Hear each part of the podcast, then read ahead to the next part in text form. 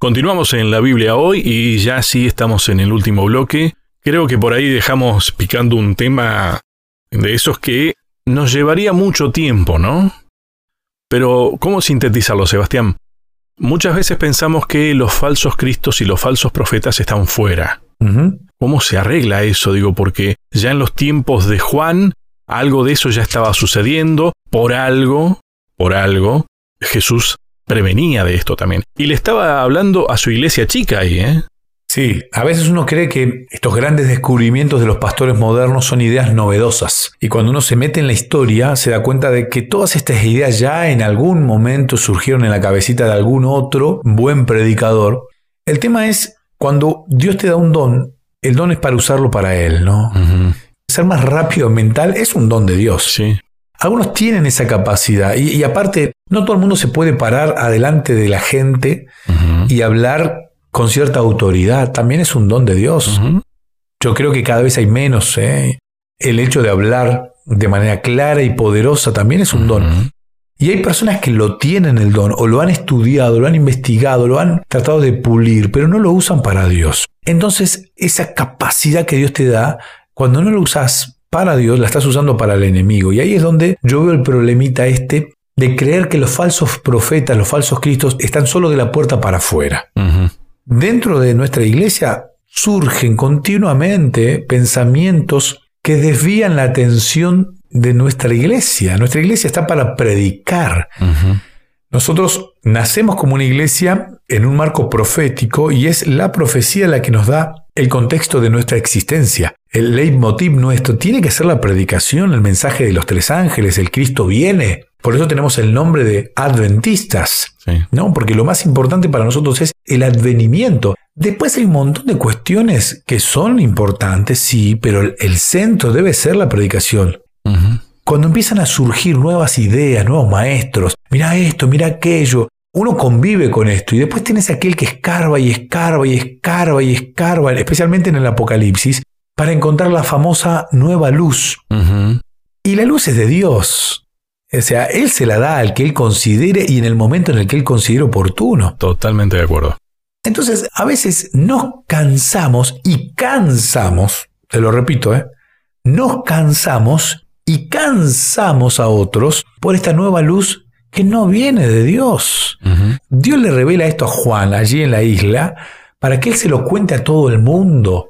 Hizo lo mismo con Daniel. Dios no es de revelar a escondidas y que no se entere nadie. Entonces, cuidado porque los falsos mesías, los falsos salvadores, no solamente van a estar de la puerta de la iglesia para afuera, sino dentro de la iglesia también van a aparecer en el tiempo del fin y de hecho están apareciendo. Falsos salvadores con teorías que no son bíblicas y con algunos pensamientos que más que pensar en el cielo nos hacen pensar más en la tierra. Por algo ya desde el Antiguo Testamento, ¿no? Dice a la ley al testimonio.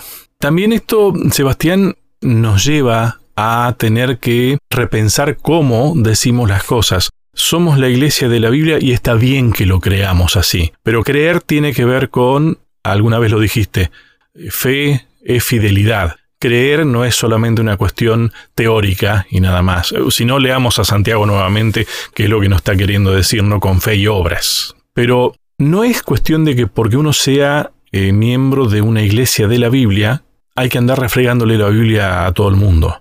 Eh, yo creo que uno puede también llevar el Evangelio sin estar llenándose la boca de Dios, porque corremos el riesgo de invocar su nombre en vano.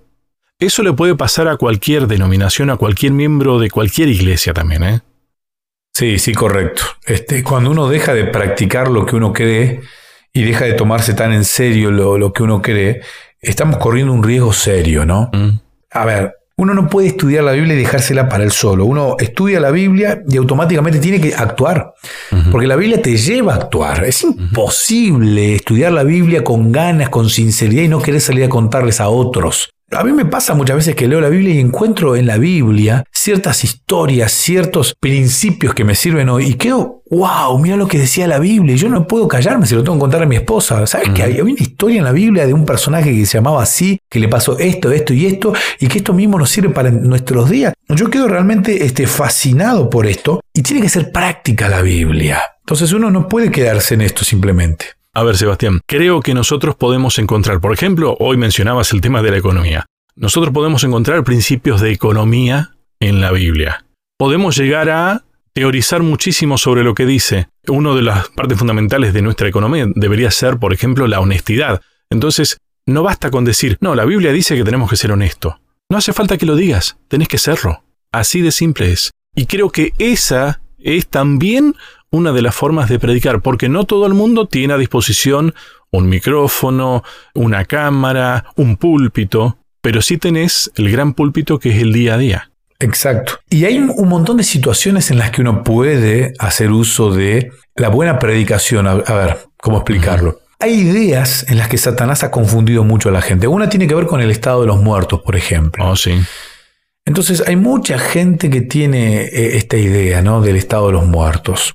Yo miro a mis hijos pequeños, ellos en ese sentido han escuchado tanto mm. todo esto que cuando se encuentran con alguna persona que les hace un comentario del alma inmortal, de bueno, está en el cielo ahora mirándome, cuidándome, es una estrellita más, es un angelito. Y mis hijos a veces con dureza, no, no, eso no es así, porque la Biblia dice tal y tal y tal cosa. Entonces, uno con cariño y con dulzura inclusive puede explicar las cuestiones bíblicas, que además son muy lógicas. Dios, ¿para qué te va a preparar un cielo si vos morís y vas inmediatamente al paraíso? Tal cual. ¿Para qué va a volver a buscarte? Fue un mentiroso Jesús entonces. Entonces es gente muy sincera, muy honesta, que no conoce la Biblia, pero sí tiene un corazón predispuesto. Entonces, en esa situación uno puede claramente decirle, mira, mira, la Biblia no dice eso. Si vos querés en algún momento, lo descubrimos juntos. Y eso es predicar, eso es compartir el Evangelio eterno. Ha caído, ha caído, dice la gran ramera, Babilonia ha caído, la confusión que hoy reina en el mundo, esto lo dice Apocalipsis, ha caído, o sea, y cae por la predicación de aquellos que predican el Evangelio eterno. Entonces, eso es un poquito, un anticipo de el descanso supremo. Me gustó eso que dijiste. Si querés, lo estudiamos juntos, porque eso no tiene que ser una frase marketinera para decirte yo te voy a enseñar sino tiene que ser una situación en la que yo te diga, ¿sabes qué? Yo entendí esto. ¿Qué te parece si lo estudiamos juntos porque yo también estoy aprendiendo? Eh, Sebastián, a ver, este encuentro que tenemos semana a semana es un lugar de aprendizaje también. Por supuesto. Y yo siempre digo lo mismo, los más beneficiados somos nosotros con Lucho. Disfrutamos y aprendemos. Eh, totalmente. Y compartimos. Exacto. Nosotros no nos ponemos en el rol de... Por eso yo vuelvo a pedir disculpas nuevamente, como lo hago casi en todos los programas, de aquellas personas que me escriben pidiéndome respuestas a algunas cuestiones que yo no manejo. No soy un gran teólogo, no soy estudio como cualquier cristiano de 43 años, o sea, no soy un gran estudioso ni de las lenguas muertas, ni de la teología bíblica. Leo la Biblia, estudio, me gusta la predicación como uno de mis fuertes, digamos, pero no soy una persona a la que uno le puede hacer consultas este, bíblicas y no, no, soy de esa rama de los pastores, ¿no? De, de estos teólogos. Cada uno con su don de paso. Exactamente. Entonces, con este estudio que hacemos con Lucho, yo soy el primero en aprender y por eso te invito a que vos puedas, y siempre digo lo mismo, ¿eh? ¿Querés evitar problemas? ¿Querés sanar problemas? Estudia con otro la Biblia. El ejercicio de estudiar con otro la Biblia te va a acercar primeramente a vos, a la Biblia. Y en ese acercamiento que vas a tener vos con la Biblia, vas a encontrar a Cristo, al original, no a ninguna fotocopia. Y al encontrarte con el original, vas a comprender un montón de cosas. Elegí un amigo para estudiar la Biblia, alguien que quiere estudiar la Biblia y pon esto en práctica, por favor. Y cuando veas a una persona transformada, cuando veas a una persona cambiada completamente por el poder del Espíritu Santo, no porque vos hiciste algo milagroso, ahí te vas a dar cuenta de que estás casi, casi con un anticipo del cielo. Es que Sebastián, mira, esto que dijiste recién, al fin y al cabo todo se sintetiza en eso, ¿no? ¿Sos vos o es Dios? A ver, no es que es Dios porque yo diga que es Dios. Es Dios porque es Dios, yo soy. Pero uno tiene ese conflicto interno, ese gran conflicto, que la lucha es yo o Dios, nada más. Y a esto se resume toda la historia de la humanidad. Ese es el conflicto de los siglos. Sí.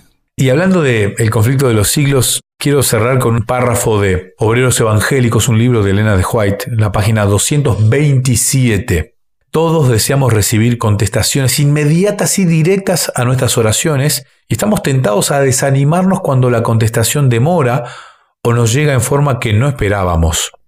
Pero Dios es demasiado sabio y bueno para contestar nuestras oraciones, siempre en el preciso momento y de la precisa manera que deseamos. Él hará para nosotros algo más y mejor que cumplir con todos nuestros deseos. Mm. Y como podemos confiar en su sabiduría y su amor, no debemos pedirle que nos conceda lo que queremos, sino tratar de compenetrarnos de su propósito y ejecutarlo. Nuestros deseos e intereses deben perderse en su voluntad. Ese es el sentido, ¿no? Cuando uno se pierde en la voluntad de Dios, ya la vida pasa a tener otra mirada, otro sentido, otro rumbo, y ya el cielo está un poquito más cerca para nosotros. Perderse en Dios es no perderse. Completamente. Ahí creo que cabe la, expresión esa de Pablo, ¿no? Regocijaos, regocijaos siempre. Para que ese siempre sea real, tenemos que tener puesta la, la mirada en la eternidad. Exacto. Qué lindo tema, Sebastián, ¿no? Necesario ¿eh? para un mundo convulsionado y para una iglesia convulsionada también, ¿no? La pandemia nos ha dejado cierta angustia y sentir que Cristo viene, que viene pronto y que nos va a traer descanso, este realmente a mí me llena de esperanza. Bien, hoy cerramos esta serie de temas. De aquí en más, ¿qué vamos a ver? Bueno, la próxima semana vamos a comenzar un estudio del libro de Deuteronomio, la segunda ley. La otra ley, Deuteronomio es ley, se titula La verdad presente en Deuteronomio. Y vamos a leer, por ejemplo, el preámbulo de Deuteronomio, la lección de historia de Moisés, el pacto perpetuo, amarás al Señor tu Dios. Son algunos de los títulos que vamos a estar estudiando a partir de la próxima semana de paso y que va a durar durante el mes de octubre, noviembre y diciembre y que nos acercará al estudio de la Biblia y específicamente al libro de Deuteronomio. Gracias, Sebastián. Y a disfrutar como siempre anhelaste que haya llegado ya la primavera. ¿eh? Sí, sí. Gracias, Lucho. Nos estamos viendo. Un abrazo grande. A cada uno de ustedes muchas gracias y hasta un próximo encuentro. ¿Querés que hablemos un poco más de estos temas? Me encontrás en las redes sociales, en Facebook como Sebastián Martínez, en Instagram como Pastor Sebastián Martínez. Te espero.